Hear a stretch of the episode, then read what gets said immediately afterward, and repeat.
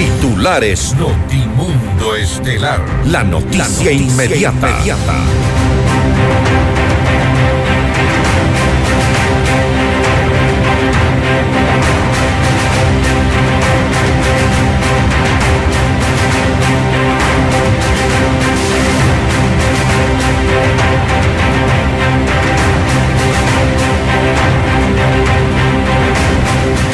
Germán Cáceres, principal sospechoso del femicidio de María Belén Bernal, ya está en Quito, en donde se le practican las pericias psicológicas y de personalidad. Él no se acogerá al derecho al silencio y ampliará su versión. En 17 provincias del país, candidatos a prefecturas debatieron sus propuestas. En Pichincha y Guayas hubo cruce de acusaciones entre varios aspirantes. La pregunta de la consulta popular sobre la extradición maneja información sesgada y tramposa, afirma Alberto Acosta, expresidente de la Asamblea Constituyente. El presidente Guillermo Lazo dispuso el cierre de Ciudad del Conocimiento Yachay debido a un excesivo gasto corriente. Petroecuador confirmó que la producción petrolera del bloque 16 se suspendió debido a bloqueos de la comunidad guaorani. Ecuador reporta dos nuevos casos de influenza aviar en Cotopaxi y Bolívar. Entre mayo y junio del 2024 se podría tener una operación comercial real del metro de Quito, según Edison Llanes, exgerente de la entidad. En la información internacional, el presidente de Brasil, Lula da Silva, promete castigar a los seguidores del exmandatario Jair Bolsonaro tras la invasión y destrozos causados en varias instituciones del país. China reabre sus fronteras luego de tres años de cierre por la pandemia del COVID-19. Con el auspicio de... Por un Quito digno, municipio de Quito. Vive tus sueños a otro nivel. I am Beyond the Stars. Hospital Metropolitano, tu vida es importante para mí. Programa de información apto para todo público. FM Mundo 98.1 presenta Notimundo Estelar. Noticias, entrevistas, análisis e información inmediata. Notimundo, la mejor forma de terminar la jornada bien informados. Conducción, Fausto Yepes y María del Carmen Álvarez. Dirección de Noticias, María Fernanda Zavala. Dirección General, Cristian del Alcázar Ponce.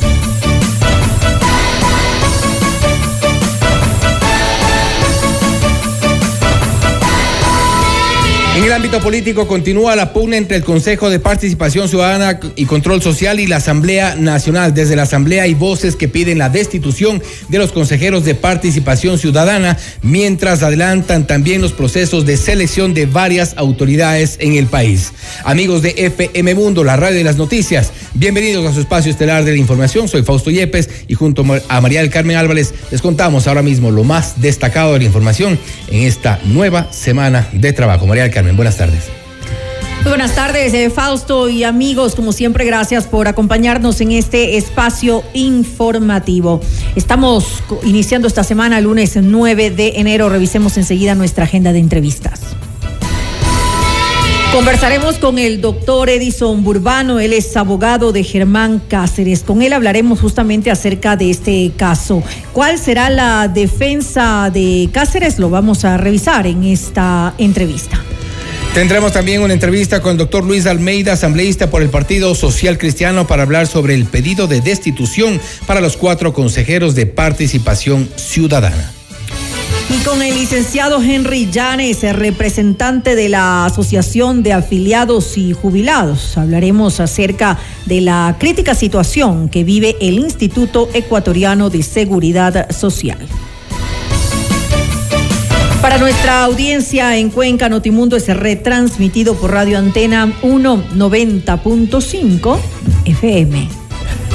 Conéctate a FM Mundo Live a través de nuestra fanpage en Facebook, FM Mundo 98.1 Quito, Ecuador, y disfruta de las entrevistas exclusivas y los noticieros completos con la más alta calidad. También puedes suscribirte a nuestro canal de YouTube, FM Mundo 98.1, la radio de las noticias. Aquí arrancamos. Le mantenemos al día. Ahora, las noticias.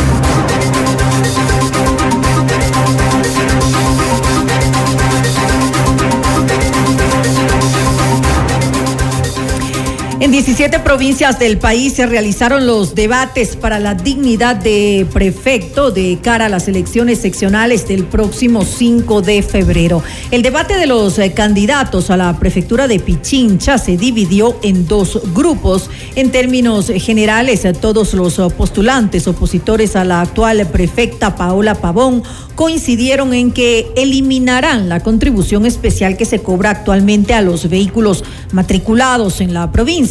Por su parte, Pavón dedicó sus intervenciones a defender los proyectos que aseguró ha ejecutado y mencionó que la idea ahora es potenciarlos. El candidato por el Partido Social Cristiano Andrés Castillo propuso que eh, el tema, habló del tema medioambiental, Quito tendrá un tratamiento de aguas eh, servidas. Además, habló sobre la atención que daría en su gestión a mujeres víctimas de maltrato. La violencia contra la mujer es solamente una arista de lo que estamos viviendo como sociedad. Hay problemas relacionados con la violencia con la familia y nosotros queremos llevar adelante un plan en donde la tecnología apoye a las víctimas. Basta de esa lógica que nos han traído los grupos de izquierda y los progresistas, aquellos que nos quieren sumergir en el abandono de que hay que defender al delincuente. Acá, en la pichincha que se levanta, vamos a defender a las víctimas. Pondremos un centro de apoyo a las víctimas de la delincuencia en todos los cantones de la provincia, porque mientras el delincuente tiene a la Defensoría Pública, ustedes pichinchanos y pichinchanas podrán contar con la prefectura para que con mano firme podamos defender a la mujer previo a la comisión de los delitos, pero asimismo podamos respaldarla cuando ésta haya sido agredida con valentía y con decisión desde la prefectura. De su lado, el candidato del oficialismo, Eduardo del Pozo, aseguró contar con un plan integral para la protección de los recursos hídricos y otro para controlar las descargas de aguas residuales en los ríos. Además, adelantó que terminará con la minería metálica que existe en el Chocó andino.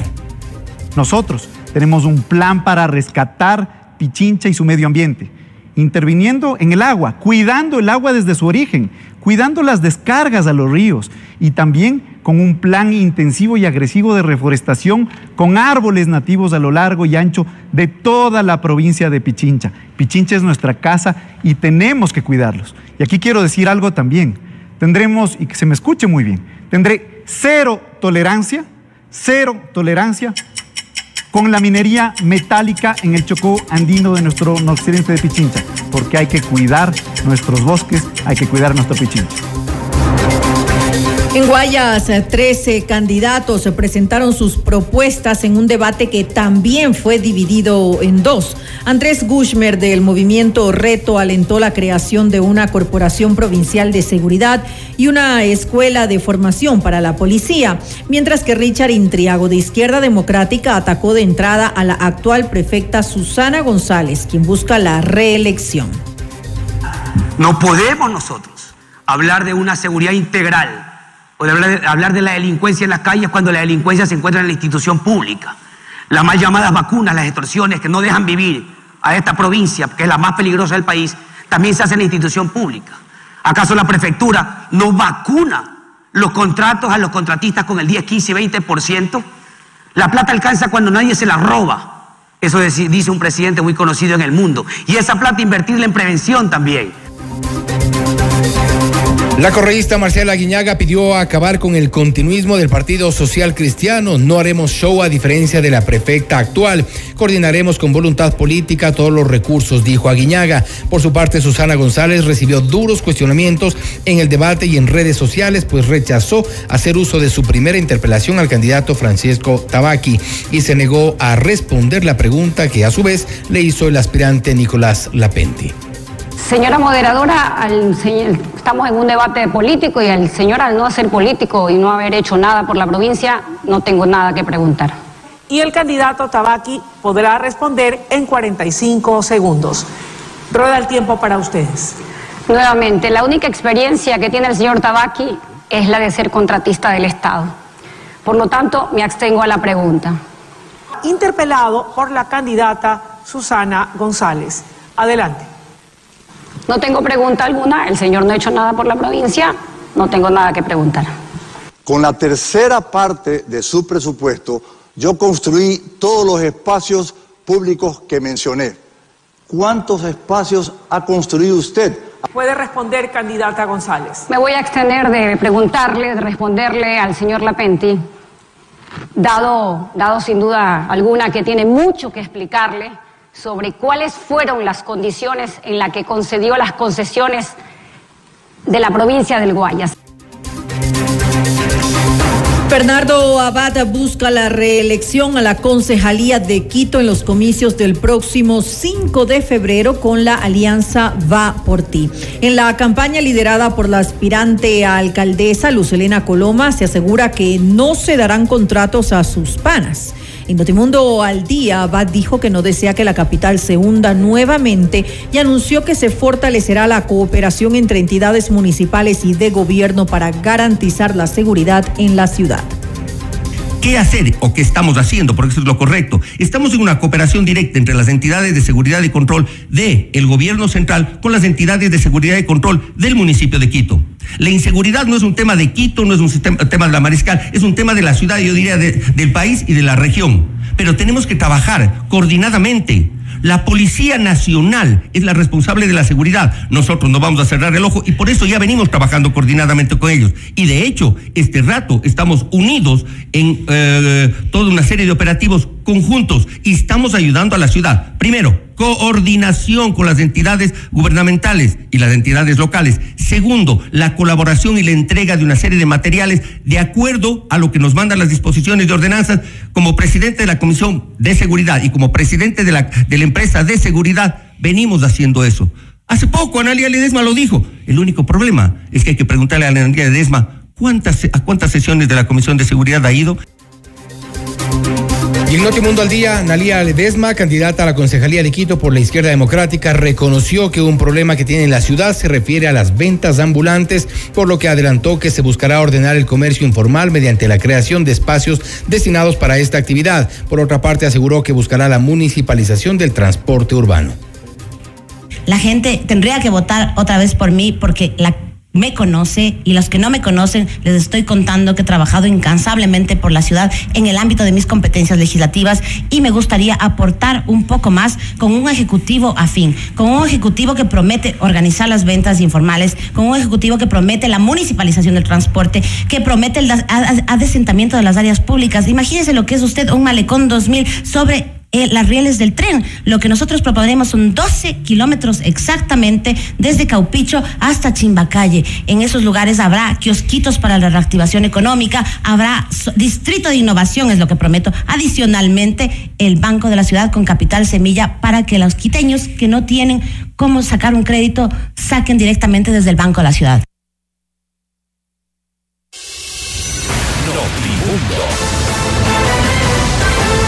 Información inmediata. El abogado de Germán Cáceres, Edison Burbano Portilla, aseguró que el presunto femicida de María Belén Bernal aceptó libre y voluntariamente acceder a las diligencias solicitadas por la Fiscalía General del Estado y no se acogerá al silencio. Esta es la entrevista de Fausto Yepes, hoy con... A esta hora estamos ya en contacto con el doctor Edison Burbano, abogado de Germán Cáceres, hablando sobre el caso Bernal, cuál será la defensa de Cáceres, en este caso que lo involucra como el principal sospechoso. Doctor Burbano, muy buenas tardes. Fausto Yepes le saluda, bienvenido.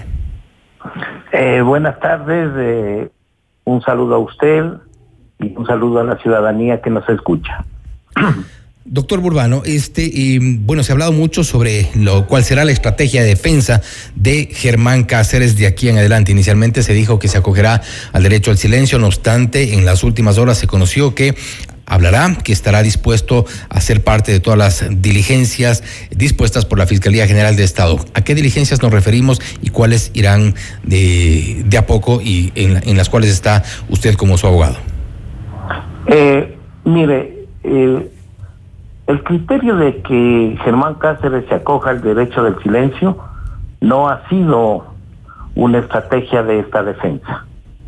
Ha sido simplemente una serie de especulaciones que evidentemente hoy debo decirle con absoluta franqueza, eh, Germán Cáceres no se acogerá al derecho del silencio, porque es objetivo de esta defensa tres aspectos fundamentales.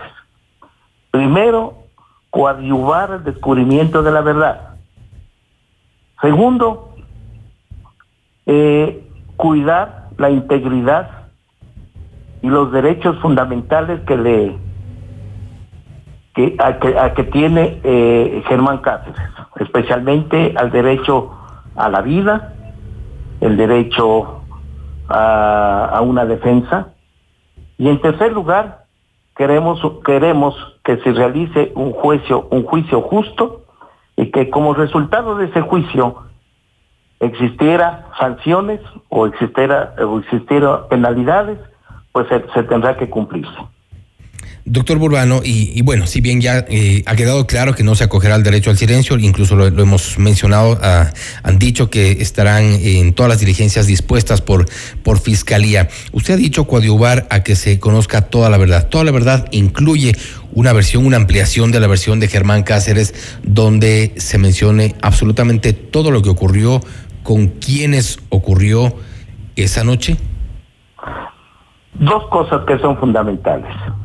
En primer lugar, el día de hoy, a las 2 de la tarde, presenté un escrito pidiendo la ampliación de la versión. Uh -huh. Ya será la fiscalía que determine el día y la hora para que se lleve a efecto esa diligencia.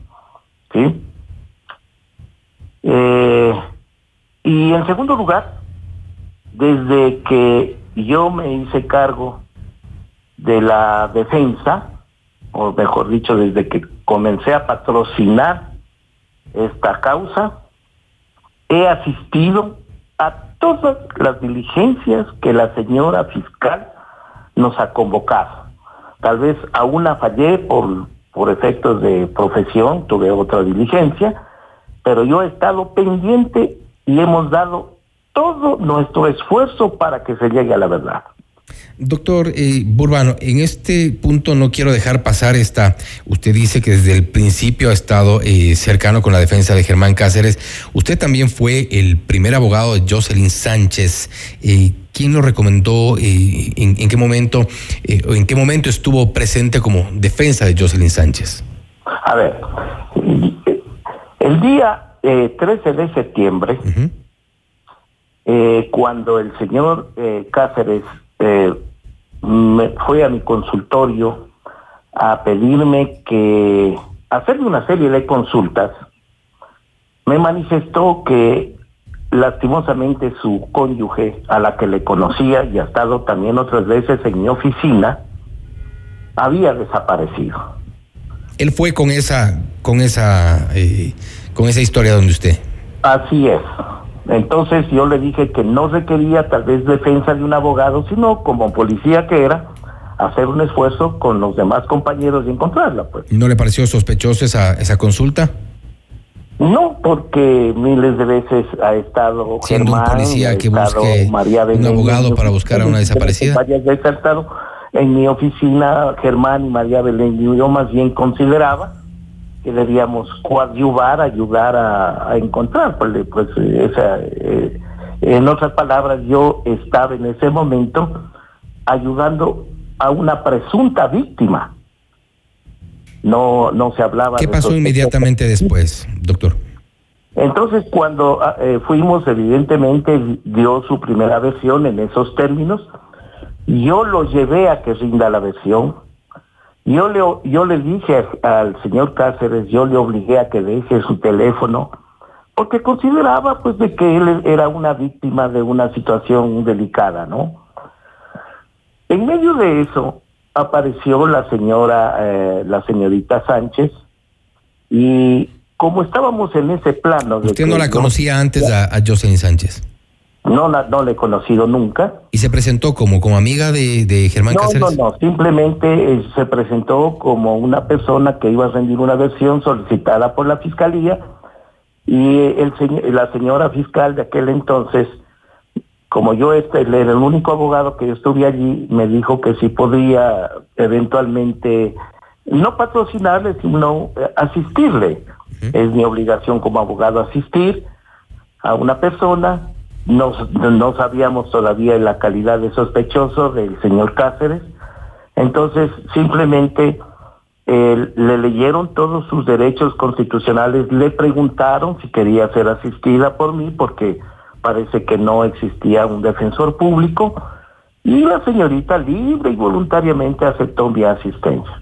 Yo no hice ninguna pregunta al respecto, simplemente fue libre y voluntariamente rindió una versión y hasta ahí fue mi intervención. Fue su único contacto con Jocelyn Sánchez.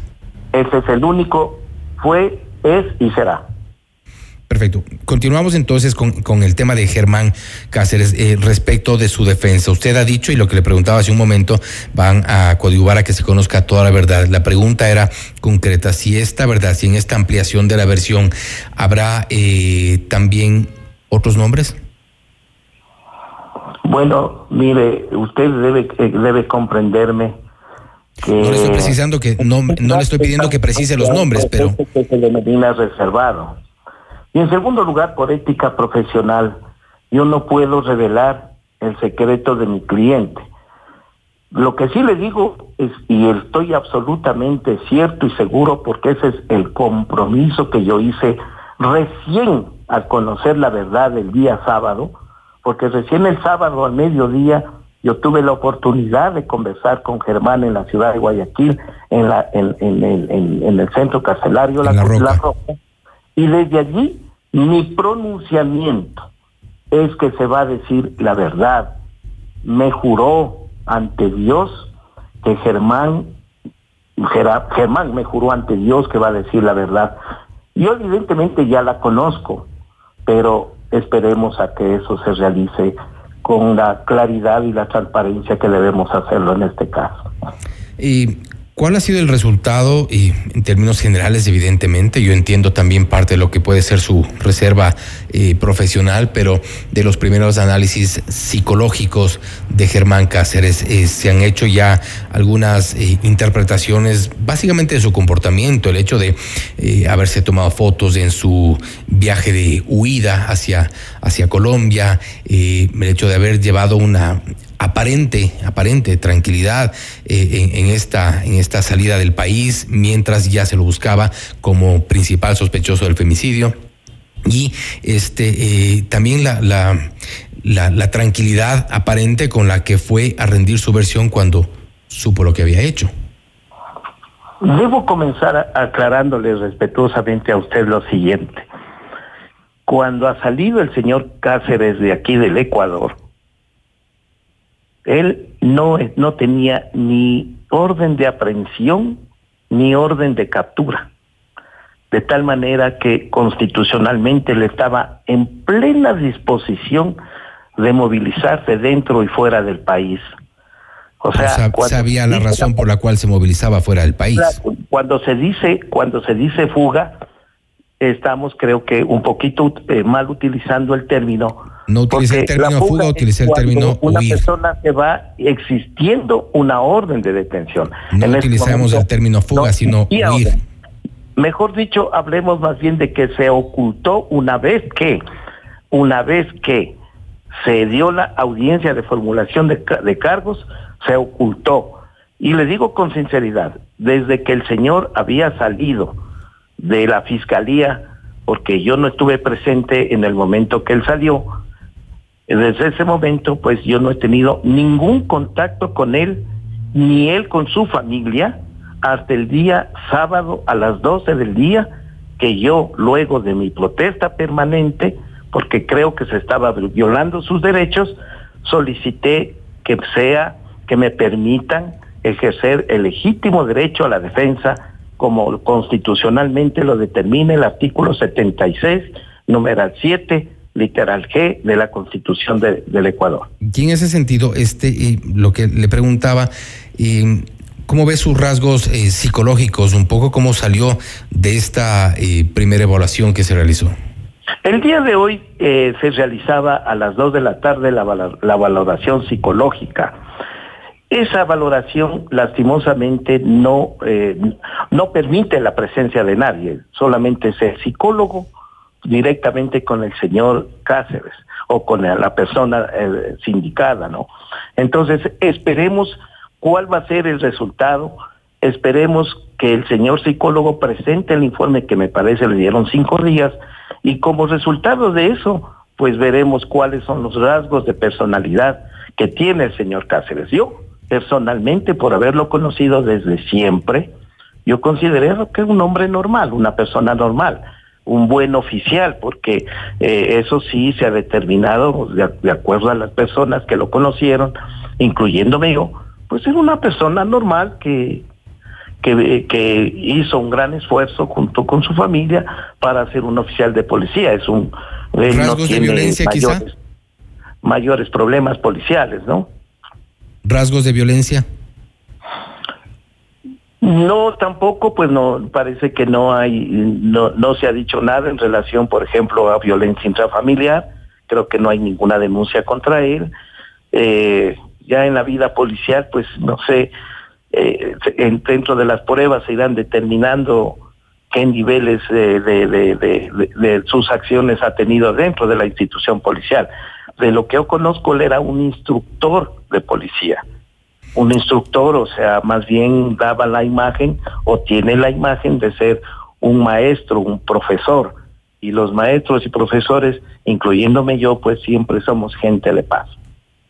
Bueno, no es, no, no creo que sería este el caso. En todo caso, eh, doctor, en su contacto con Germán Cáceres, él le dijo que teme por su vida, tiene algún temor respecto de este proceso, alguna duda respecto de lo que pueda actuarse en la justicia. Bueno, siempre ha existido, eh, como lo dije yo al inicio, sí, eh, una de las cosas que estamos pidiendo es que se garantice su integridad. ¿no? ¿Cuál es el temor de Germán Cáceres? ¿Ah? ¿Cuál es el temor de Germán Cáceres? Ninguno. No tiene miedo. ¿Por qué insisten en el tema de la integridad? ¿Alguien podría quererlo eliminar eventualmente? Mire, usted sabe que, que se ha dicho que, por ejemplo, en los centros carcelarios muchas ocasiones el SNAI o el, gobierno no tiene el control de las cárceles.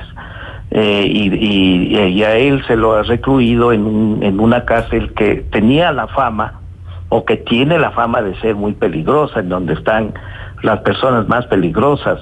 Entonces, siempre hay temor. Usted sabe que estar recluido en una cárcel tan, tan, tan compleja como La Roca, pues su propio nombre lo indica, pues da una especie de, de, un temor reverencial. Pero creo yo definitivamente que fuera de esa circunstancia, eh, eh, creo que no, eh, digamos, tuve la oportunidad de asistir a esa a ese centro carcelario y veo que existen muchas seguridades sin, sin estar de acuerdo con esa circunstancia porque nos ha causado mucho problema el tener que viajar que más de 500 kilómetros para realizar cualquier tipo de gestión con él pero de cualquier manera yo vi eh, porque yo ingresé a esa casa pues que realmente ah, existen enormes seguridades que puede eventualmente por lo pronto garantizar la vida de él. ¿No insistirá en, en que se lo traslade a Quito? El día de el día viernes yo le presenté un escrito respetuoso al señor juez que conoce la causa y le pedí eso, pero ya será la autoridad la que eh, viendo la motivación presentada por mí eh, determine por el momento no se ha pronunciado al respecto. Hoy, en, en, en qué en este momento él está en la cárcel 4 porque inicialmente se lo trasladó allá. Bueno, eh, el día de hoy eh, yo cuando fui a la de primera diligencia en donde hubo eh, un, ex- digamos, eh, libre y voluntariamente él aceptó, juntamente conmigo por supuesto, que se haga las pruebas eh, de ADN para lo cual pues sacaron los elementos necesarios de su cuerpo. Entonces, yo cuando fui a eso de las nueve de la mañana, cerca de las nueve de la mañana, él ya estuvo allí en, en la fiscalía de la de la Juan Leomera y Patria, de tal manera que eh, yo supe por lo que pude preguntar allí que una vez que terminaban todas las diligencias a eso de las tres de la tarde, pues posiblemente ya los regresaban a la ciudad de Guayaquil, al sitio donde el juez ordenó que se lo mantenga. Perfecto. Doctor Burbano, sí, y, con esto eh, concluimos la entrevista. lo que hablamos al inicio, usted ha dicho que él eh, dirá absolutamente toda la verdad, caiga quien caiga. Así es. Gracias, doctor Urano. Estaremos pendientes también de todas las diligencias y también eh, le molestaremos para entrevista en el transcurso de este proceso del cual estamos eh, Quiero decirle simplemente al final claro que, sí. que, que estamos frente a un caso injustificable, lamentable, y que es necesario pues eh, que haya un, baño de verdad para que la sociedad lo conozca. Muchas ocasiones eh, los abogados eh, hablan muchas cosas, los señores abogados incluso quieren ya dictar sentencias, que, le van a poner tantos años, todo eso. Yo creo que manejando un juicio justo se podrá determinar la verdad y si el señor Cáceres tiene que asumir una responsabilidad con, con seriedad y transparencia, eh, allí estoy yo.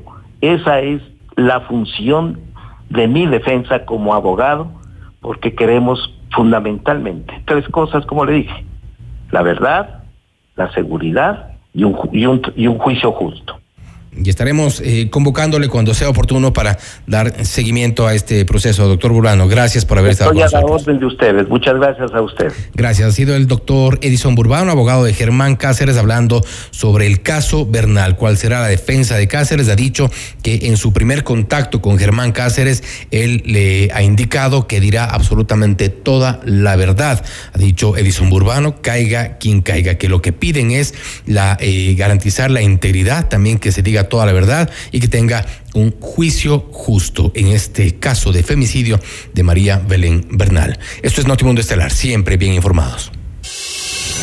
Notimundo. Información inmediata. 100% de suites vendidas. Aprovecha e invierte en los últimos departamentos y oficinas disponibles en IAM Beyond the Stars, Baile Park. Visítanos en la República del Salvador y Moscú y llama al 098-854-6364 o también puedes ingresar a iambeyondthestars.com. ¿Sabías que tu marca se puede potenciar de manera extraordinaria? Tu empresa o negocio merecen la mejor comunicación 360 en radio tradicional, video y plataformas digitales. Anuncia ya en FM Mundo y recibe una asesoría profesional con planes estratégicos hechos a tu medida. Actívate y reactívate con FM Mundo. Escríbenos al WhatsApp de ventas 099 003 8000 o también a ventas arroba fmmundo.com. Conéctate a nuestro FM eh, Mundo Live a través de nuestra fanpage en Facebook FM Mundo 98.1 Quito, Ecuador y disfruta las entrevistas exclusivas con la más alta calidad. También suscríbete a nuestro canal de YouTube FM Mundo 98.1, la radio de las noticias. Noticias, entrevistas, análisis e información inmediata. Notimundo Estelar regresa, enseguida.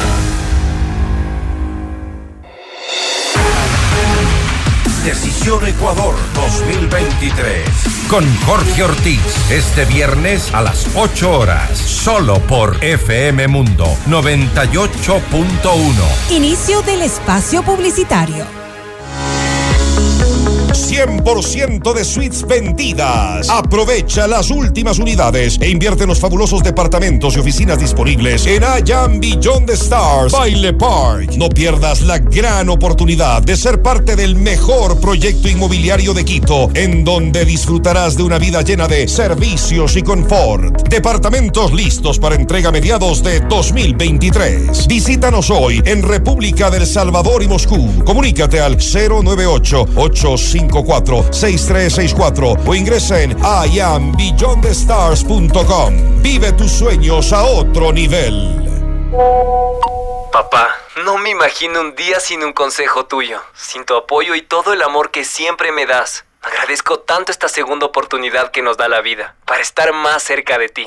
Gracias a la velocidad de respuesta del área de emergencia del Hospital Metropolitano, el hijo de Don Luis va a seguir disfrutando de su primer héroe. Hospital Metropolitano, tu vida es importante para mí. Conoce más de nuestros servicios llamando al 1-800-H-Metro o en nuestras redes sociales. Descarga nuestra increíble app FM Mundo 98.1 para escucharnos y vernos en vivo. Hasta aquí la publicidad. Continuamos en Notimundo Estelar.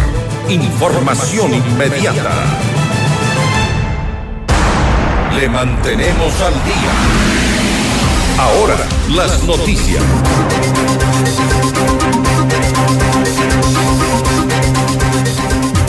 En Notimundo a la carta, Alberto Acosta, expresidente de la Asamblea Constituyente, hizo un análisis sobre el contenido de las preguntas de la consulta popular y aseguró que detrás de esta existe un interés político. Acosta criticó el debate al que ha llamado el presidente Guillermo Olazo en torno a este tema debido a que desde su perspectiva el mandatario y sus voceros han planteado dos opciones, los que están a favor del referendo, que son los buenos, y los que no, que, que no son quienes apoyan al narcotráfico narcotráfico y al crimen organizado. Esta eh, propuesta, según Acosta, es antidemocrática y no ayuda a discutir los temas de fondo.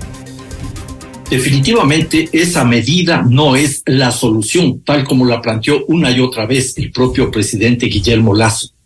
No todo delincuente es extraditable. Debe demostrarse un vínculo con el Estado que solicita la extradición puesto que normalmente esa persona debe haber cometido algún delito en esa jurisdicción. Aquí se está manejando la información de una forma sesgada, tramposa. Cuando se dice que con esta pregunta vamos a poder expulsar a quienes están vinculados al crimen organizado. No es así. Extradición no es igual a expulsión. Hay otras medidas que se debió haber impulsado y no hacernos creer que con la extradición se va a dar un golpe duro al narcotráfico. No es así. Esa es una medida que no resuelve los problemas.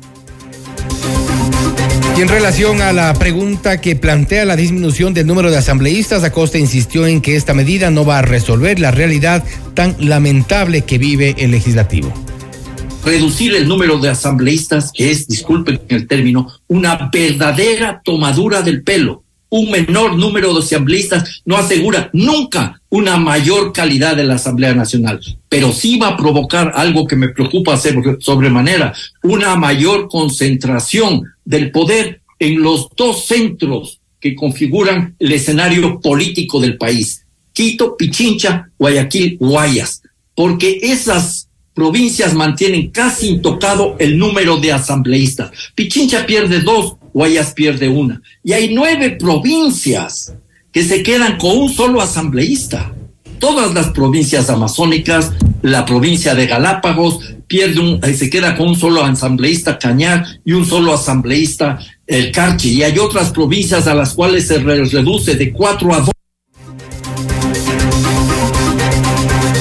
De la pugna para designar al titular del Consejo de la Judicatura, Fausto Murillo, presidente encargado de la entidad, afirmó que se mantendrá en el cargo hasta ser legalmente reemplazado. Además, detalló las actividades que ha realizado desde que asumió la presidencia y mencionó que no se aferra al cargo. El Consejo de la Judicatura es el órgano destinatario del proceso de selección del representante de la Corte Nacional de Justicia. Sobre ese tema, se diga lo que se diga, Fausto Murillo asumió una responsabilidad y viene trabajando y trabajará hasta ser legalmente reemplazado. El país sabe lo que hemos trabajado desde febrero del 2022 a la fecha y tenemos resultados objetivos se ha trabajado en el ámbito que nos corresponde. No me corresponde pronunciarme en absoluto sobre aquello, puesto que, le repito, somos el órgano destinatario de quien se ha seleccionado para que presida como titular el Consejo de la Judicatura. Fausto Murillo ha asumido una responsabilidad institucional. No se aferra, jamás ha pretendido y lo que está haciendo es trabajar con responsabilidad por el país. Otros temas. Luego de dos años se instaló la audiencia preparatoria de juicio en contra de 10 personas por el delito de peculado ocurrido en las operaciones financieras de inversión que afectaron a los fondos del Instituto Ecuatoriano de Seguridad Social de la Policía Nacional, ISPOL. Entre los procesados se encuentran exfuncionarios de la entidad como los generales en servicio pasivo, Enrique Espinosa de los Monteros y David Proaño, exdirector general y exgerente del ISPOL, Alfredo Valverde, Santiago Duarte, Robert Luzuriaga y Orlando Núquez, exdirectores de inversiones, jurídico de riesgos y económico financiero y representantes de otras empresas en las que el habría invertido aproximadamente 693 millones de dólares. Tras la participación de las partes procesales y de las solicitudes de nulidad por parte de las defensas de los investigados, la jueza del caso deliberará. La audiencia se reanudará el miércoles 11 de enero desde las 9 y 30 de la mañana. La jueza de garantías penitenciarias de Pichincha, Melisa Muñoz, fijó la audiencia de unificación de pena solicitada por el ex vicepresidente Jorge Glass para las 10 horas y 30 del 12 de enero. Glass cumple dos sentencias por corrupción, una de ocho años de prisión por el caso Sobornos y la segunda de seis años por el caso Odebrecht.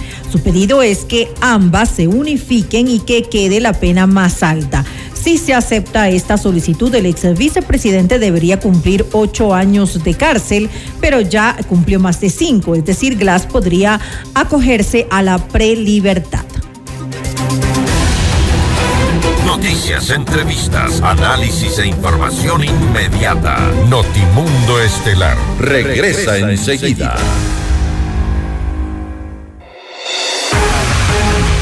Decisión Ecuador 2023. Con Jorge Ortiz, este viernes a las 8 horas, solo por FM Mundo 98.1. Inicio del espacio publicitario. Quito se transforma con el plan de rehabilitación vía. Estamos rehabilitando más de 280 vías renovadas. Infórmate sobre los cierres viales en quito.gov.es slash cierres viales para que la movilidad mejore para todos. Por un Quito digno. Municipio de Quito. Autorización número 418. CNE, elecciones 2023. Todos los programas mírelos en nuestro canal de YouTube, FM Mundo Live. Fin del espacio publicitario. Continuamos en Notimundo Estelar. Información inmediata. Y ahora, en Notimundo, nos enlazamos con CNN en Español Radio. Las, noticias, más importantes de lo que sucede en el mundo. Y enseguida les presentamos lo más destacado de la información internacional con nuestra cadena aliada CNN en español. Hola, soy Marisabel Houston desde Atlanta y estas son las cinco cosas que debes saber a esta hora. El expresidente de Brasil, Jair Bolsonaro, fue ingresado este lunes en un hospital, informó su esposa Michelle Bolsonaro en una publicación en su cuenta de Instagram. El exmandatario fue internado por molestias abdominales relacionadas con las heridas de un ataque con cuchillo en 2018 durante un mitin político. Un aliado del expresidente le dijo a CNN Brasil que había estado sintiendo molestias el domingo por la noche y que Bolsonaro está hospitalizado en el área de Orlando, Florida, donde ha estado durante varios días. Obras pertenecientes a la colección artística y arquitectónica de Brasil fueron destruidas durante los disturbios del domingo en la capital, Brasilia, según un comunicado de la oficina del presidente. Las piezas dañadas incluyen la pintura de Jorge Eduardo de 1995, Bandera do Brasil, que fue encontrada flotando en el agua, el cuadro de un millón y medio de dólares, As Mulachas de Di Cavalcanti, fue rasgado en siete lugares diferentes. También les estructura de bronce o flautista de Bruno Giorgi fue completamente destruida en pedazos y tiene un valor de 47 mil dólares. La presidencia brasileña dice que todavía no ha podido determinar el alcance de los daños. El jugador de los Bills de Buffalo, Dahmer Hamlin, fue dado de alta este lunes. Hamlin colapsó después de hacer una tacleada durante el primer cuarto del partido de los Bills contra los Bengals de Cincinnati el pasado lunes por la noche. Estuvo internado desde ese entonces, ingresó en estado crítico y estuvo conectado a un ventilador hasta el viernes pasado. Los médicos del futbolista dijeron que aún es demasiado pronto para saber qué causó el paro cardíaco de Hamlin y esperan que se necesiten más pruebas para determinar la causa. Virgin Orbit realizó el primer lanzamiento espacial desde suelo británico. La compañía, una subsidiaria de Virgin Group de Richard Branson, lanzó nueve pequeños satélites a la órbita baja de la Tierra desde un sitio en el suroeste de Inglaterra el lunes por la noche hora local. Este marcó el primer lanzamiento de satélites comerciales de Europa Occidental y el primer lanzamiento internacional de Virgin Orbit. La compañía realizó un lanzamiento horizontal en un jet Boeing 747 modificado denominado Cosmic Girl. El futbolista galés Gareth Bale anunció este lunes su retiro del fútbol. La noticia la dio a conocer en una publicación compartida en sus redes sociales. En el post, Bale dice que la decisión tiene carácter inmediato. Bale, de 33 años, nacido en Cardiff, jugó para el Southampton donde comenzó su carrera profesional, el Tottenham, el Real Madrid y Los Ángeles Fútbol Club. Jugó un total de 554 partidos y anotó 189 goles. En la Champions League, marcó 20 goles en 66 partidos. Y esto es todo en esta edición de CNN 5 Cosas. Para más información sobre estas historias y conocer las últimas noticias, siempre puedes visitar cnne.com slash 5 Cosas. Desde Atlanta les informó Marisabel Houston. Sigan conectados e informados a través de cnne.com.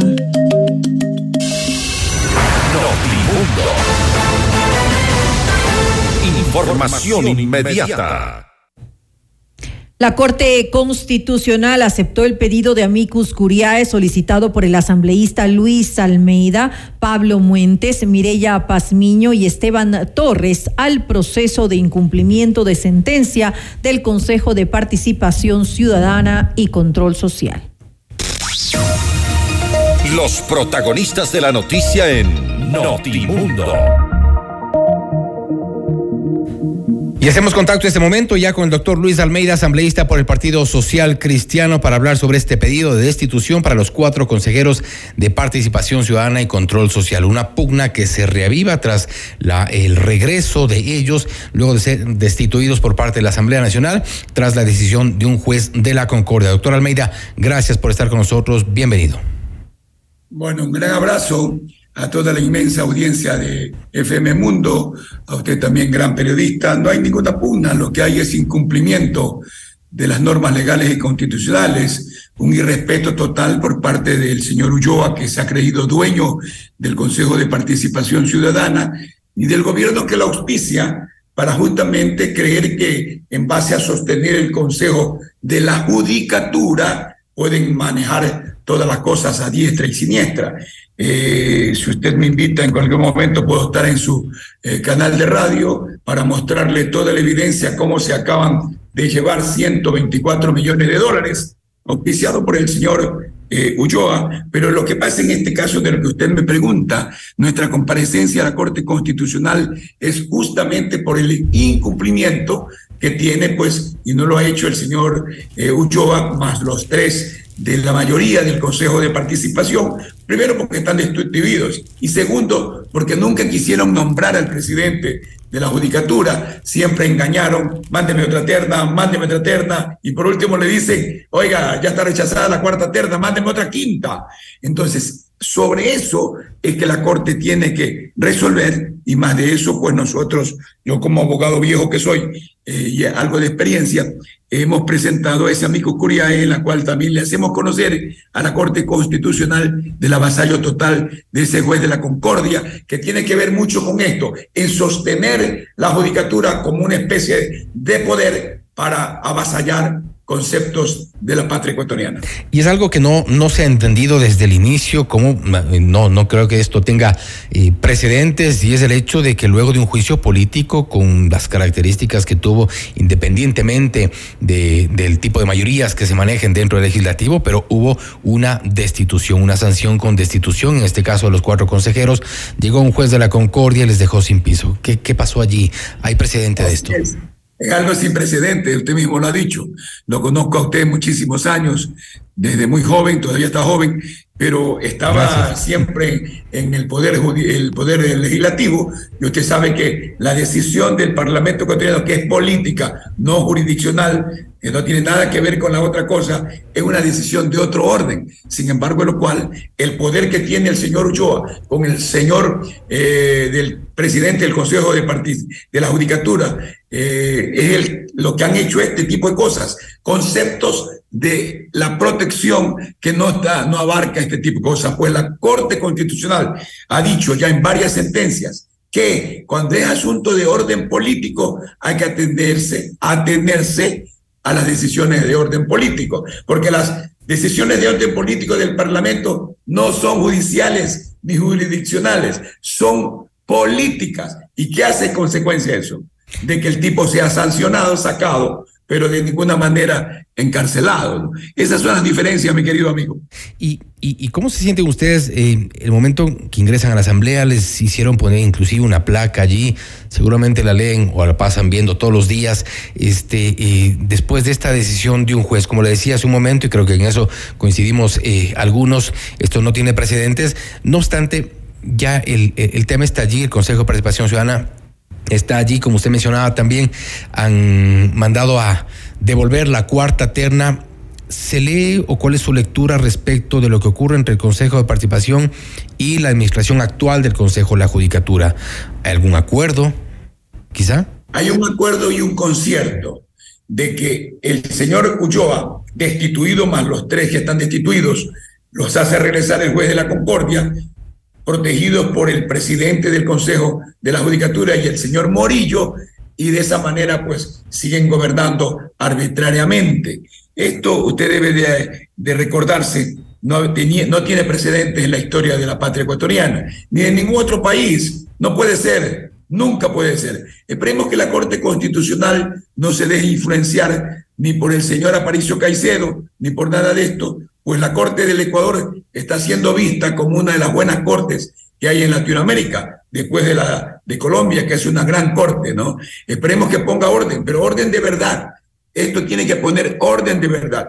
Nosotros hemos comparecido solo como amigos, no estamos haciendo ninguna otra influencia más de que el amigo es, quiere decir amigo de la corte, que le proporciona información que hemos enviado ahí el, acta de destitución, las arbitrariedades de la primera terna, la segunda, la tercera, cuarta y quinta, que la están pidiendo recién eh, del Consejo de la Judicatura, el incumplimiento que hace esta Corte, eh, perdón, este Consejo de Participación Ciudadana, manejado por las inmoralidades y el negociado, y lamentable que el gobierno nacional los proteja.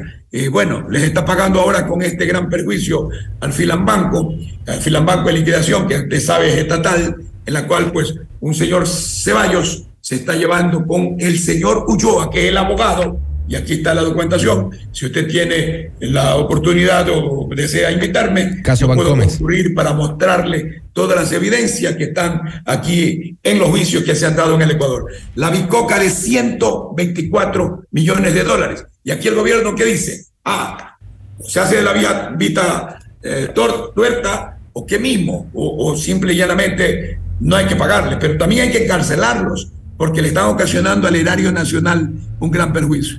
Eh, se eh, han, han- han incluido en este amicus curiae eh, respecto de la acción extraordinaria de protección, ¿harán algún tipo de causa común, si, si se quiere el término, o alianza, no sé, con el presidente de la Corte Nacional de Justicia, que está en la misma línea de pedir eh, eh, eh, la, la revisión de la sentencia, del no cumplimiento de la sentencia? No hay ninguna coincidencia, bueno, no hay ningún acuerdo, pueden ser coincidencias. Cuando se defiende la verdad, simplemente se dice la verdad. Eh, ya no es justo que la Corte la sigan avasallando.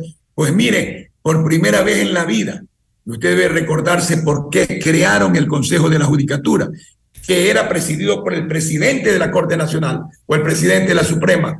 Era una especie de ala administrativa, ala administrativa para que no falte el papel, no falten los tótems, no falten los servicios higiénicos limpios, haya edificios buenos, el aire acondicionado. En otras palabras, atenciones administrativas. Pero se ha convertido este Consejo de la Judicatura en un super juez de dominación, de chantaje, de presión, de negociados. Por eso el embajador de los Estados Unidos tiene razón cuando dice eh, jueces y fiscales, yo le agrego, es el Consejo de la Judicatura el responsable y ellos deben de saberlo. Entonces, no hay precedentes. Al presidente de la Corte Suprema o Corte Nacional lo, lo, lo- lo- sacaron. ¿Para qué? Para demostrar el poderío de ellos y que ellos son los que mandan en este gran negocio de la justicia en el Ecuador. Eso tiene que acabarse, mi querido amigo. Por eso es que el Poder Judicial tiene que ser totalmente independiente. El doctor Iván Saquicela, presidente de la Corte Nacional de Justicia, ha identificado cada uno de estos cuatro momentos en, los que se, eh, de alguna forma, se regresó, se devolvió, rechazó, en este caso también la última por falta de consenso, se devolvió la cuarta terna enviada para el Consejo de Participación Ciudadana para que pueda designar al mm, delegado de la Corte Nacional de Justicia en el Consejo de la Judicatura, quien preside ese organismo precisamente. En estos 10 meses ha identificado y ha dicho que hay una acción organizada en cada uno de los momentos con distintos argumentos, con distintas motivaciones. Se ha rechazado o devuelto la terna. Hay una acción organizada, como la menciona el doctor Saquicela. La primera pregunta y la otra es eh, lo que mencionaba hace un momento. eh, ¿Van a hacer algún tipo de causa común en este sentido? ¿Han hablado con el doctor Saquicela? No, no hemos hablado, yo no he hablado con él, ni no hay necesidad de hablar, y cuando se lo haga tendrá que hacer públicamente, eh, porque entre los poderes del Estado siempre habrá que conversar. Eh, eh, el tema es que ya esto es un avasallo total. Entonces, si a la Corte le hacen ese tipo de cosas, la justicia entonces en el Ecuador ya no es justicia, mi querido amigo, no es justicia. Por eso es que usted ve cómo sacan, como han dicho, a mí no me consta, narcotraficantes, asaltantes, que ni sé cuánto, criminales y todo eso. Ellos lo han dicho, ellos lo han dicho. Sin embargo, de lo cual resulta que cuando hay este tipo de acciones, se hacen de la vista tuerta. Entonces, ese es el problema. Les interesa el negocio, mi querido amigo. Por eso es que el señor Ulloa está llevándose de Filamanco 124 millones de dólares con esta familia eh, de allá de Manabí. Y solo por el hecho de que en algún momento el Filamanco estatal le contestó algo y demanda al Estado para que le dé primero una sentencia de 22 millones y después con intereses muertos y heridos llega a 124. Eso es un escándalo terrible. Ese es el negociado que tiene que salir, la inmoralidad que tiene que salir de la función judicial y también de la de la el Consejo de la Judicatura y el Consejo de Participación Ciudadana. Ahora, dentro del Consejo de Participación Ciudadana existen otros consejeros. Existe una minoría que, por ejemplo, en el último momento, en la devolución de la cuarta terna, cuando no hubo consensos, eh, ni siquiera estuvieron en la sesión, al menos para oponerse, al menos para hacer algo de, de, de contradicción eh, respecto a lo que se estaba presentando ese momento, de lo que se estaba actuando. Y lo- los Pero tenemos. es que no podemos borrar una cosa, mi querido amigo, porque ellos fueron destituidos y por lo tanto si los otros que también estaban enjuiciados y que de una u otra manera el Parlamento los salvó, digamos, por de menos, o, o al menos los separó de, eh, de no destituirlos. Entonces, ¿cómo le van a hacer caso a alguien destituido, mi querido amigo? Un juez peregrino ordinario no puede ordenar un contra un poder del Pero Estado. lo, lo otro es quedarse problema pintados que y, y dejar el, dejar las sillas vacías sin que tengan opción No, a, mi querido amigo, no, no, no, Tienen no, que tener no. una representación. Vea, si resulta que el Se supone que representan casa, a los ciudadanos. es que no puede ser, pues amigo, como que convoque un expresidente de la República, ya no siendo presidente de la República, diga, hagamos esto. La gente tiene que no hacerle caso. Ese ahí es el primer concepto. No conozco los entretelones de ellos. Por ahí vi una información en algún periódico digital en la cual dice que dos de ellos están en campaña electoral y que han perdido, lic- pedido licencia y la otra persona creo que estaba enferma en esos días, pero no tenía por qué ir, mi querido amigo, porque ellos no tenían por qué convocar. Engañaron a la majestad de la justicia de nuestro país. No puede ser, porque el señor Pero la posición más cómoda su suena. No ir y no hacer nada. Oiga, mi querido amigo, es como que usted lo vayan a sentenciar un juez que no sea un juez. no puede ser, eso es ilegal. Entonces, Bueno, yo voy- no sé por qué ya hayan ido o no hayan ido ellos. Usted me está, estamos elucubrando, no, no, no conozco los entretelones, lo que sé es que están destituidos cuatro. Y nosotros le hemos agregado la destitución al señor, al perdón, a la Corte Constitucional para que ellos resuelvan. Vamos a ver si la Corte Constitucional está a la altura de lo que debe ser una Corte Constitucional de un gran país como el Ecuador. Y con esto termino, eh, doctor Almeida, sa- saben y están conscientes que en las condiciones en las que estamos ya en un proceso de campaña, usted mismo nos, nos ha recordado que algunos de ellos están ya en, franca campaña electoral, Consejo de Participación Ciudadana, quién sabe si, si pueda subsistir más adelante, pero en cuanto al presidente del Consejo de la Judicatura, al delegado de la Corte Nacional de Justicia, prácticamente la suerte está echada y seguramente Murillo se quedará allí hasta que termine sus funciones de encargo. Eso es lo que quiere el gobierno. Eso es lo que quiere el señor Aparicio Caicedo, el señor presidente de la República. ¿La Corte Constitucional podrá resolver eso? Y lo ¿O los proteja. tiempos no dan? Mande. ¿La Corte Constitucional podrá resolver eso o defini- definitivamente los tiempos no van a dar? Por eso es que le digo yo, si la Corte Constitucional nuestra tiene el, valor de cumplir con la ley y la Constitución y con su propia sentencia, debería destituir los estos que incumplieron y pro- proceder como deba proceder o encargar al señor eh, unos que tenían ellos, que no sé cómo podrían reversar una sentencia, pero ellos son los que pueden interpretar, A no Román, dice nosotros usted. en este momento. A Román dice usted. No, yo no estoy diciendo, sino que estoy comentando de que podría ser una alternativa, pero le digo yo a usted, ¿cómo puede reversar una sentencia que ellos mismos la hicieron, en la cual pedían que nombren? Ese es el problema. Ahora, podrían encargar una alternativa hasta tanto esto. No sé, es decisión de ellos.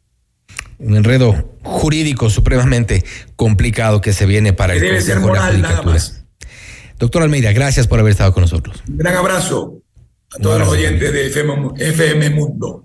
FM Mundo, sí, la radio de las noticias. Gracias, doctor Luis Almeida, asambleísta por el Partido Social Cristiano, hablando sobre este pedido de destitución para los cuatro consejeros de Participación Ciudadana y Control Social, quienes han sido parte también de la cuarta devolución de una terna a la Corte Nacional de Justicia. Sobre el futuro de quien preside el Consejo de la Judicatura, aún nada está dicho. Esto es Notimundo Estelar, siempre bien informados.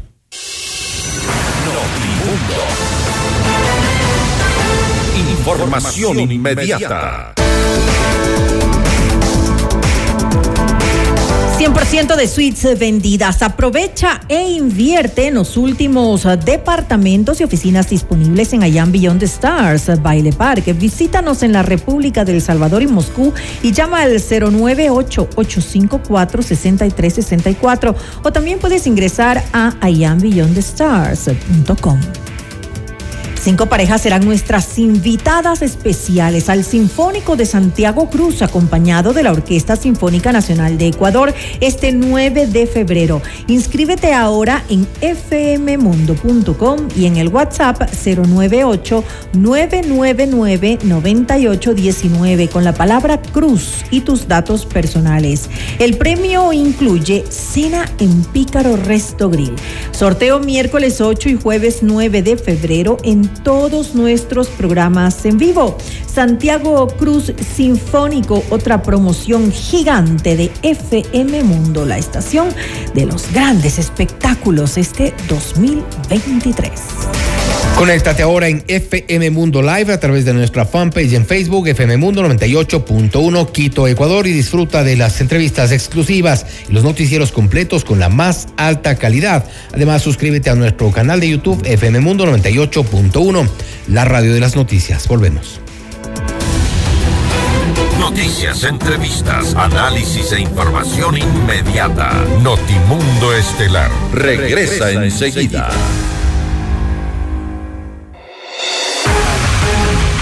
Decisión Ecuador 2023.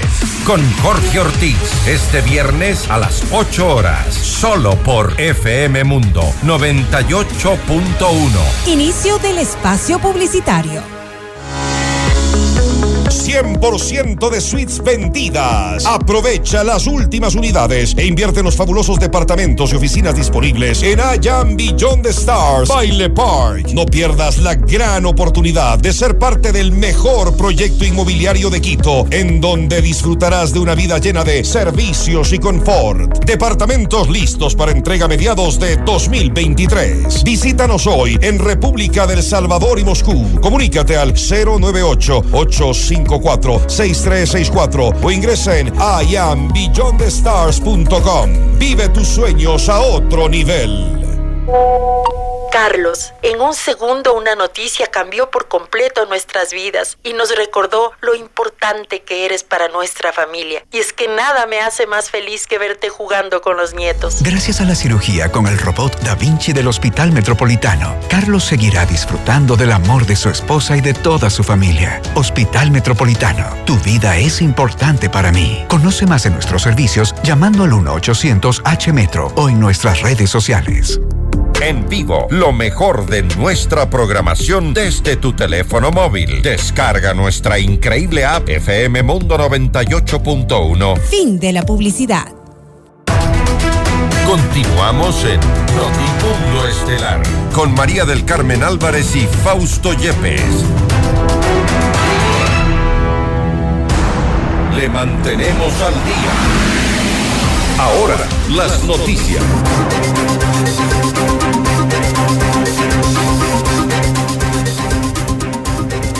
La Fiscalía General del Estado anunció un nuevo proceso en contra de Noé Salcedo, hermano de Daniel Salcedo, por el presunto delito de evasión luego de que salió de la cárcel de Machala para cumplir una cita médica, pero horas más tarde fue detenido en estado de embriaguez. Además, se dictó orden de prisión preventiva para él y otras tres personas que lo acompañaban. A Salcedo se lo vincula en un caso de delincuencia organizada, en una trama de corrupción que también involucra a su hermano Daniel Salcedo, quien salió libre el pasado 9 de diciembre. Eh, según agregó el Servicio Nacional de Atención Integral a Personas Adultas Privadas de la Libertad, SNAI, a nivel interno se han iniciado las acciones administrativas y de investigación frente a este hecho. Revisamos otros temas. El pasado 3 de enero, el presidente Guillermo Lazo anunció que Ecuador y China finalizaron de forma exitosa las negociaciones de un acuerdo comercial. En Notimundo al Día, María Paz Gervis, presidenta ejecutiva de la Cámara de Industrias y Producción, destacó los beneficios del Tratado de Libre Comercio, pero adelantó que se deben crear incentivos para mejorar la competitividad del país. Yo creo también que en este sentido eh, nosotros tenemos una tarea pendiente en el Ecuador en términos de competitividad. Y aquí es un llamado al, al gobierno nacional. Eh, siempre nosotros desde la Cámara de Industrias y Producción hemos tendido la mano para trabajar en conjunto, pero el llamado es eh, ahora virar a ver puertas adentro. Nosotros tenemos una carga burocrática en papelería, en procesos, que ciertamente vuelve muy pesada en la actividad industrial y la actividad comercial, y eso nos vuelve poco competitivos. Sin mencionar también una serie de incentivos tributarios que se podrían tomar, porque somos un país costoso. Somos un país que por una serie de condiciones eh, resulta muy caro producirse en el Ecuador y creo que para ciertamente ser competitivos y poder insertarnos en un mercado como el mencionado y en otros, eh, se podría hacer una serie de incentivos también en materia tributaria. El eh, presidente Guillermo Lazo dispuso el cierre definitivo de la empresa pública Siembra y del proyecto Ciudad del Conocimiento Yachay a través del decreto ejecutivo 639, el cual autoriza a la Secretaría de Educación Superior, Ciencia, Tecnología e Innovación, CENESID, llevar adelante este proceso. El eh, texto detalla que en siembra, al igual que en Ciudad del Conocimiento, existe un gasto corriente excesivo. También se autoriza a la CENESIT la administración de la Zona Especial de Desarrollo Económico sede Yachay hasta su cierre y liquidación. La decisión presidencial no contempla el cese de la Universidad Yachay, la cual seguirá en funcionamiento. Y Petroecuador informó que la comunidad guaurani de Dicaro cerró las vías de acceso a las instalaciones del sur de bloque 16 en la provincia de Orellana, lo cual ha impedido el normal abastecimiento de insumos en el área petrolera. Por este motivo, la empresa estatal señaló que realiza la provisión de químicos, aceites y alimentos para mantener la operación del bloque y el abastecimiento del personal vía aérea. Las protestas empezaron hace un mes ante un supuesto incumplimiento de las demandas de parte de Petrolia, filial de la petrolera canadiense canadiense New Stratus Energy, cuyo contrato finalizó el pasado 31 de diciembre. Petroecuador asumió las operaciones de esta área del bloque 67 el 1 de enero, luego de la reversión tomada por el gobierno. Para esto, la petrolera estatal incorporó personal para la continuidad de la operación, extendió contratos y está incluyendo mano de obra local. En otro ámbito de la información, dos nuevos casos de influenza aviar se detectaron en Ecuador, así lo informó el ministro de Agricultura y Ganadería, Bernardo Manzano, quien entregó más detalles. Gracias al trabajo de monitoreo y vigilancia que constantemente realiza el personal técnico, detectamos y estamos conteniendo dos nuevos casos de influencia aviar en las provincias de Cotopaxi y Bolívar hay que destacar la notificación que realizaron los productores. Esto nos permite implementar inmediatamente los correspondientes cercos de bioseguridad.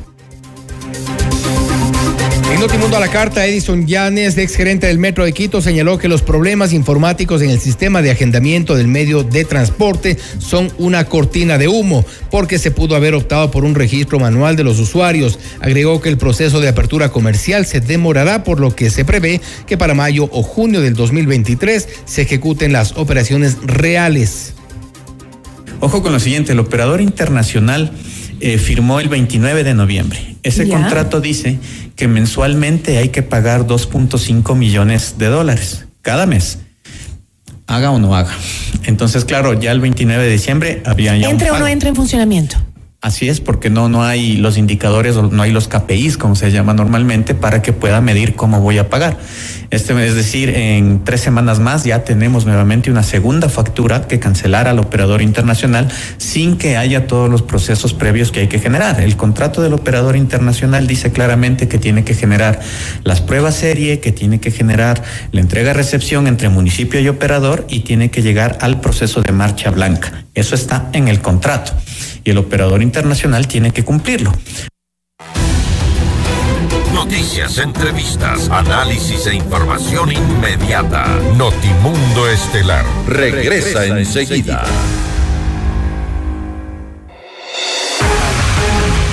Decisión Ecuador 2023. Con Jorge Ortiz. Este viernes a las 8 horas. Solo por FM Mundo 98.1. Inicio del espacio publicitario. Quito se conecta y se prepara para recibir al Metro de Quito. Atención, desde el 5 de enero. El sistema Metro está compuesto por 15 estaciones distribuidas estratégicamente en sectores con alta demanda poblacional. Al sur, el Metro cuenta con 6 estaciones. Quitumbe, Morán Valverde, Solanda, Cardenal de la Torre, Recreo y Magdalena. En la zona centro, San Francisco, Alameda y Ejido. Y al norte, Universidad Central, Pradera, Carolina, Iñaquito, Jipijapa y Labrador. Busca tu estación de metro más cercana en www.metrodequito.gov.es slash estaciones. Municipio de Quito. Autorización número 3694. CNE, elecciones 2023. Descarga nuestra increíble app FM Mundo 98.1 para escucharnos y vernos en vivo. Hasta aquí la publicidad. Continuamos en Notimundo Estelar. Información inmediata. A través de un eh, comunicado, el Frente Nacional por un nuevo IES denunció que como parte de una maniobra política se eligió al representante de los asegurados ante el Consejo Directivo del IES. Vamos más allá de la noticia. Notimundo Estelar en FM Mundo con María del Carmen Álvarez. Y saludamos a esta hora al licenciado Henry Llanes, él es el presidente del Frente Nacional por un nuevo IES. Licenciado Llanes, muy buenas noches y gracias por acompañarnos. Le saluda María del Carmen Álvarez. Eh, buenas noches, estimada María del Carmen. Eh, un gusto estar con usted, con Fausto y con la audiencia. Muy amable por la invitación. Gracias a usted por acompañarnos. Una vez más, iniciamos pues el año con grandes eh, preocupaciones acerca del futuro del IES, una institución que lamentablemente no solamente incumple pues los requerimientos ciudadanos con la calidad que se requiere y que se merecen todos aquellos que aportan o que aportaron durante toda su vida eh, laboral, sino que además ahora vemos que se ve entrampada en líos internos que frenan su normal eh, funcionamiento. ¿Qué decir ante esto, licenciado Llanes? Esto tiene un antecedente eh, que, que nosotros... Lo dijimos cuando el presidente Lazo puso en vigencia en octubre ese decreto ejecutivo 571 para que se, dé, se lleve a cabo un proceso de elección en 15 días, como que afiliados al Seguro Social eh, eh, serán, pues, digamos, eh, qué sé yo, un número de 100 personas, cuando el Seguro Social, solo afiliados del Seguro Social obligatorio, son más de 3 millones y 600 mil, cerca de 600 mil jubilados, sin tomar en cuenta eh, los afiliados de seguros especiales, como el Seguro Social Campesino, trabajo no remunerado del hogar, que si uno se toma en cuenta toda esta población, eso supera los 7 millones de personas. Más o menos sería como el padrón electoral para elegir presidente de la República del año 2007. Entonces, entonces eh, eh, eh, el haber hecho un, decreto ejecutivo para que en dos semanas se lleve a cabo un proceso de elección interna y sobre todo responsabilizándolos a quien son juez y parte, es decir, es decir, entregándole esta facultad al presidente del Consejo Directivo del IES cuando ya había un antecedente, por ejemplo, en el año 2012, cuando ya estaba vigente una reforma al Código de la Democracia, se dispuso de que para los procesos de elección interna, tanto públicos como privados, que requieran de la, de la participación del Consejo Nacional Electoral, es este organismo el que debe eh, organizar esos procesos de elección interna. Así lo dice el artículo 25, numeral 20 del Código de la Democracia. Y no estuvo involucrado. Entonces, el presidente de la República lo excluyó. Lo excluyó al Consejo Nacional Electoral y también excluyó a, los afiliados y jubilados, es decir, a, a, alguien que lo represente, a usted, a, Fausto, a mí, y a tres millones de afiliados y a 600 mil jubilados a través de vedurías. Entonces, eh, pero como hay un dicho que dice nada hoy oculto bajo el, bajo el sol, eh, en, las, en, las, últimas horas empezó a circular unas fotografías a través de las redes sociales, ¿no? En donde se ve previamente de que el presidente de la República habría tenido reuniones con el señor eh, Richard Gómez. El señor Richard Gamos es un señor que se, que se, que se enfundó la camiseta de Alianza País, o lo que hoy se conoce como Revolución Ciudadana, y, se dijo que en el tiempo del de, correísmo, él fue candidato a la Asamblea Nacional en su condición de asambleísta. Eh, el señor Richard Gómez eh, lo, se visibilizó, se visibilizó en el gobierno de Correa a, a, través de esa, de esa acción, como ocurre en esta vez, en ese entonces crearon la famosa CUD con el objetivo de contrarrestar la acción del FUD. Y entonces lo mismo que hicieron en ese entonces en el gobierno de Correa, Hoy en cambio lo hacen con el gobierno de Lazo, o Lazo lo hace con el señor Gómez. Sucede que, que el, eh, yo tengo aquí el artículo 28 de la Ley de Seguridad Social, en donde establecía que el colegio electoral, esta norma no estaba suspendida, digamos, no estaba expulsada de la, de la, de la ley, porque la Corte Constitucional en marzo del año 2016 declaró la inconstitucionalidad diferida de este inciso segundo, y en donde el colegio electoral, de una norma que no estaba expulsada, sino que estaba suspendida, hasta que entre en vigencia la reforma, la reforma entró en vigencia el 30 de octubre del, del año 2022. Entonces, el colegio electoral estaba integrado eh, por estas organizaciones que las menciono entre comillas. El representante de los asegurados y su alterno serán designados conjuntamente por las centrales sindicales legalmente reconocidas.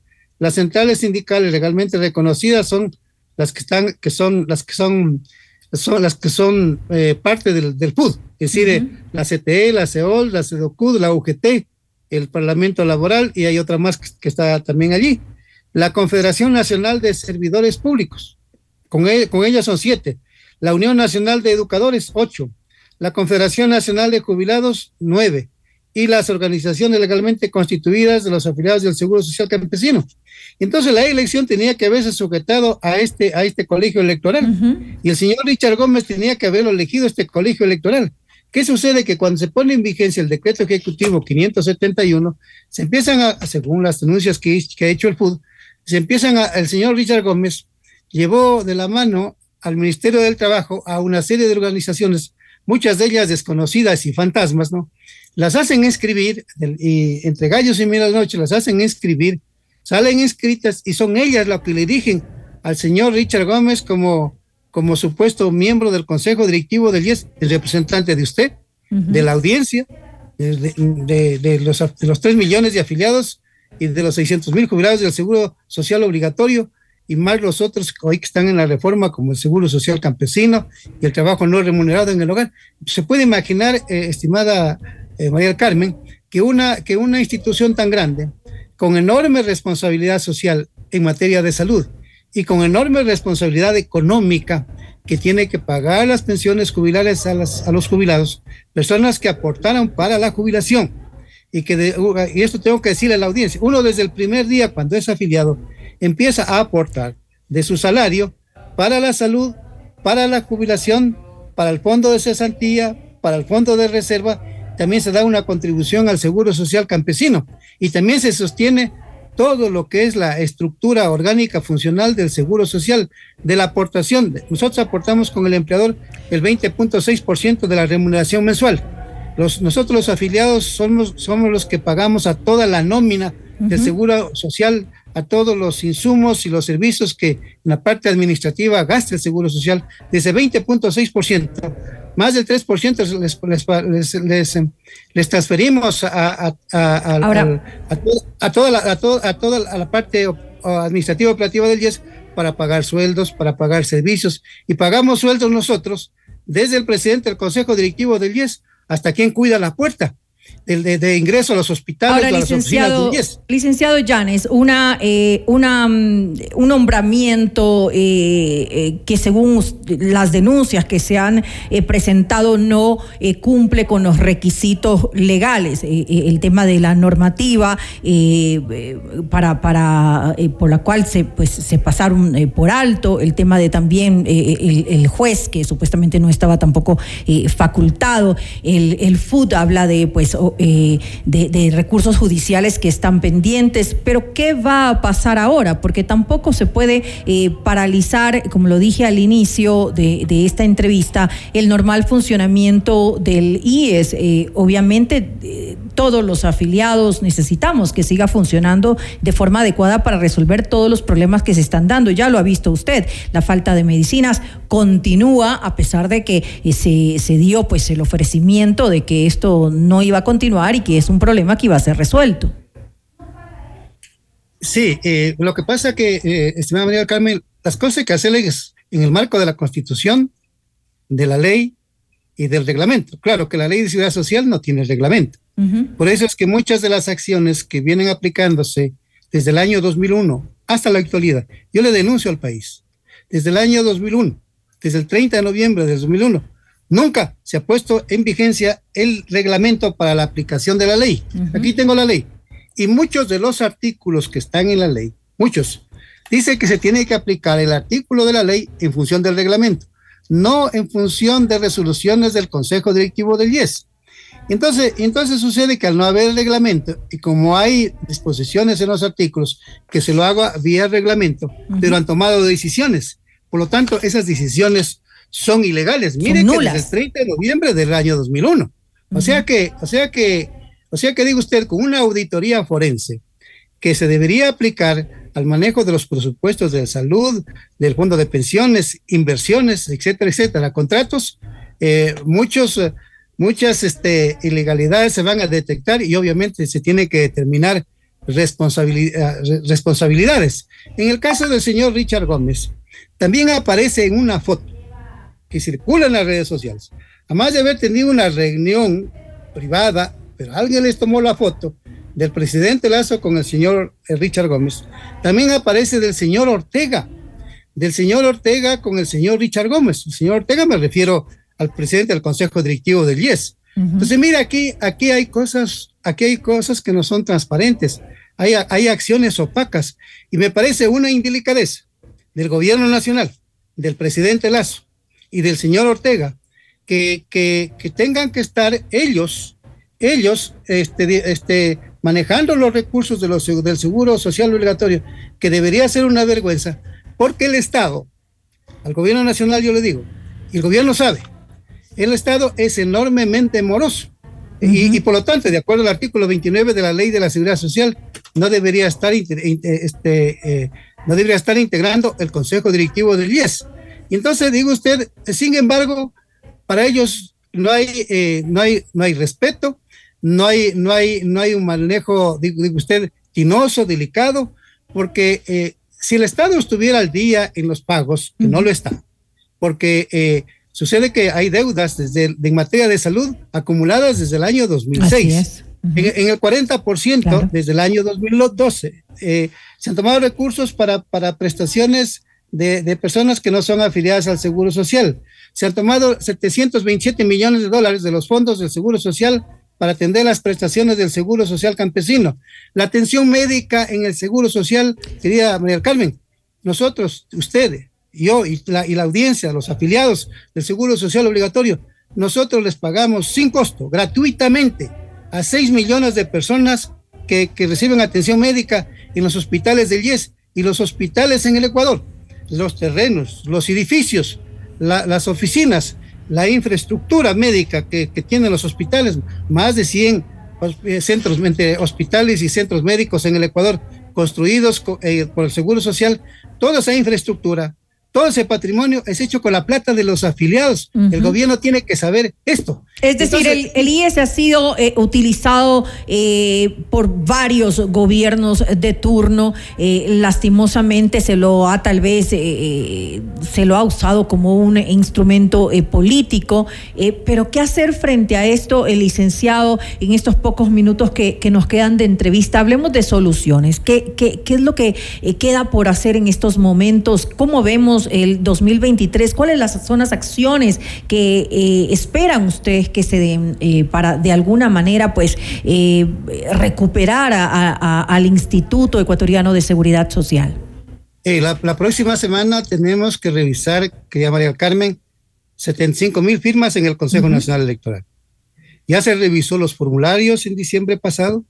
De los, de los más de 9 mil formularios en donde están las 75 mil firmas, eh, el 97% fueron avalizados, es decir, no tuvieron problemas, fueron desechados el 2.35 de los formularios.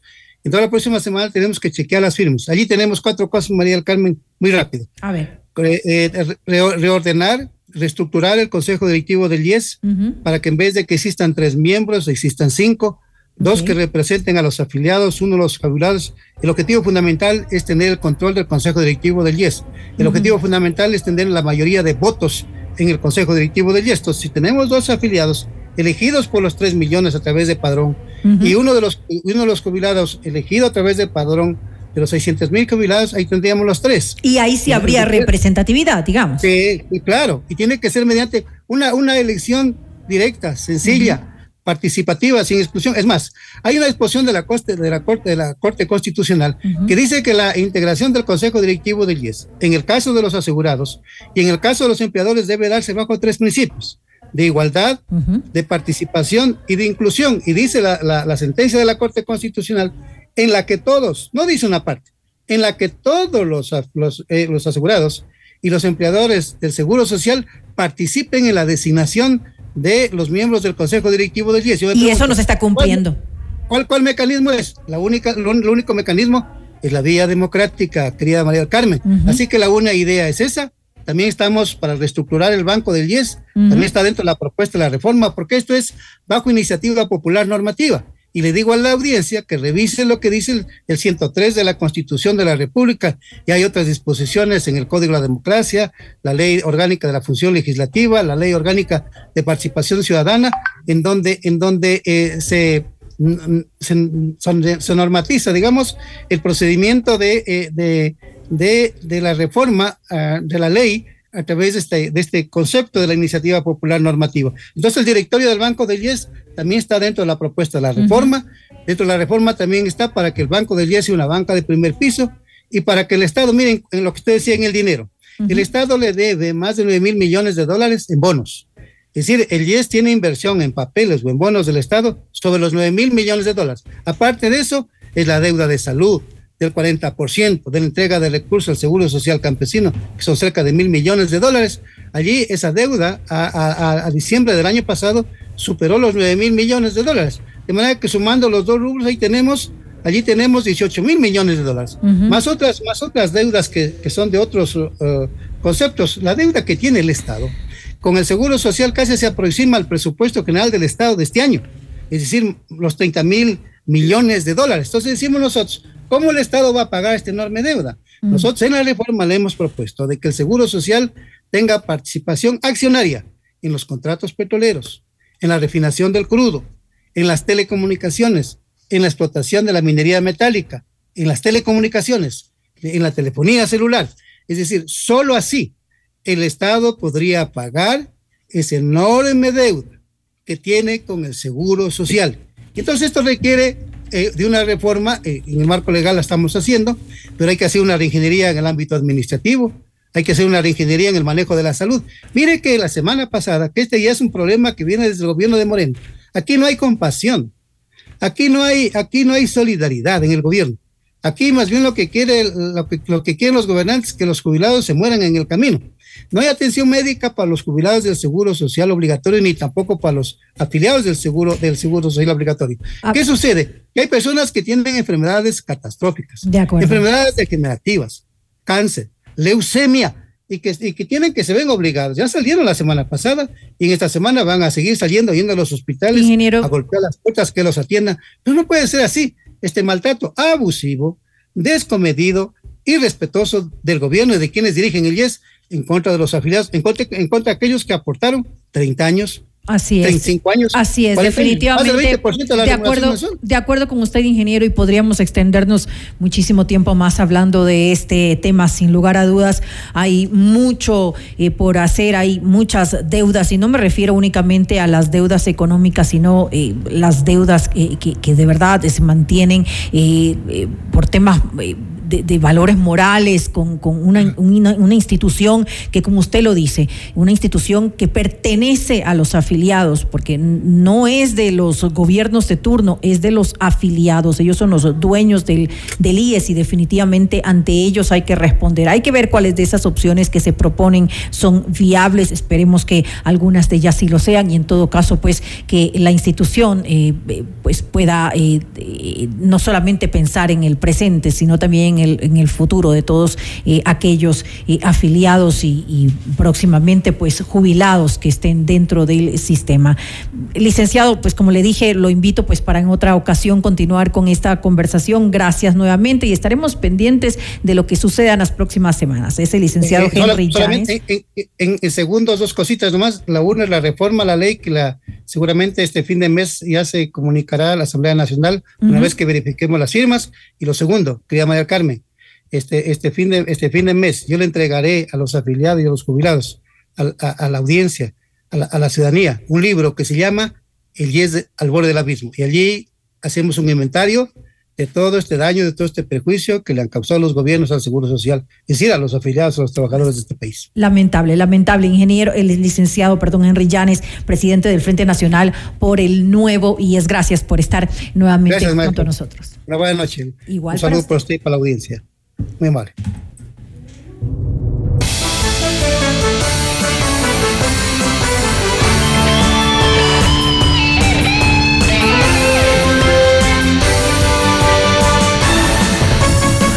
Aproximadamente 1.200 personas han sido detenidas hasta el momento tras el asalto de seguidores del expresidente Jair Bolsonaro a varias instituciones del país para exigir una intervención militar que saque a Lula da Silva del poder. La policía intervino con gases lacrimógenos y Lula decretó la intervención federal en Brasilia ante la gravedad de los altercados. Las autoridades se retomaron el control del Palacio Presidencial, al igual que del Congreso y de la sede de la Corte Suprema que fueron vandalizados por los manifestantes. El primer mandatario brasileño arribó a la capital para constatar los daños y dijo que los vándalos fascistas serán encontrados y castigados por los hechos a los que calificó como barbarie. Horas más tarde, un juez separó del cargo al gobernador del Distrito Federal de Brasilia, Ibanez Rocha, así como también se procesó por terrorismo a varios de los aprehendidos.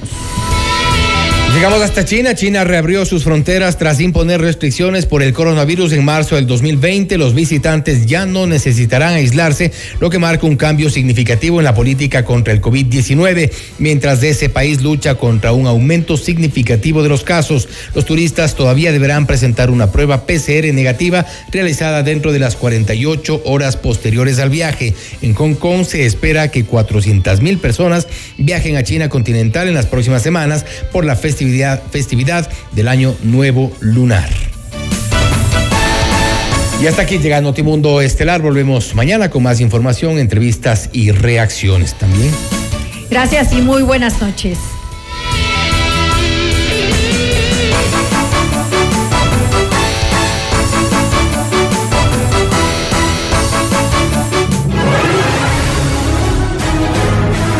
FM Mundo 98.1 presentó Notimundo Estelar.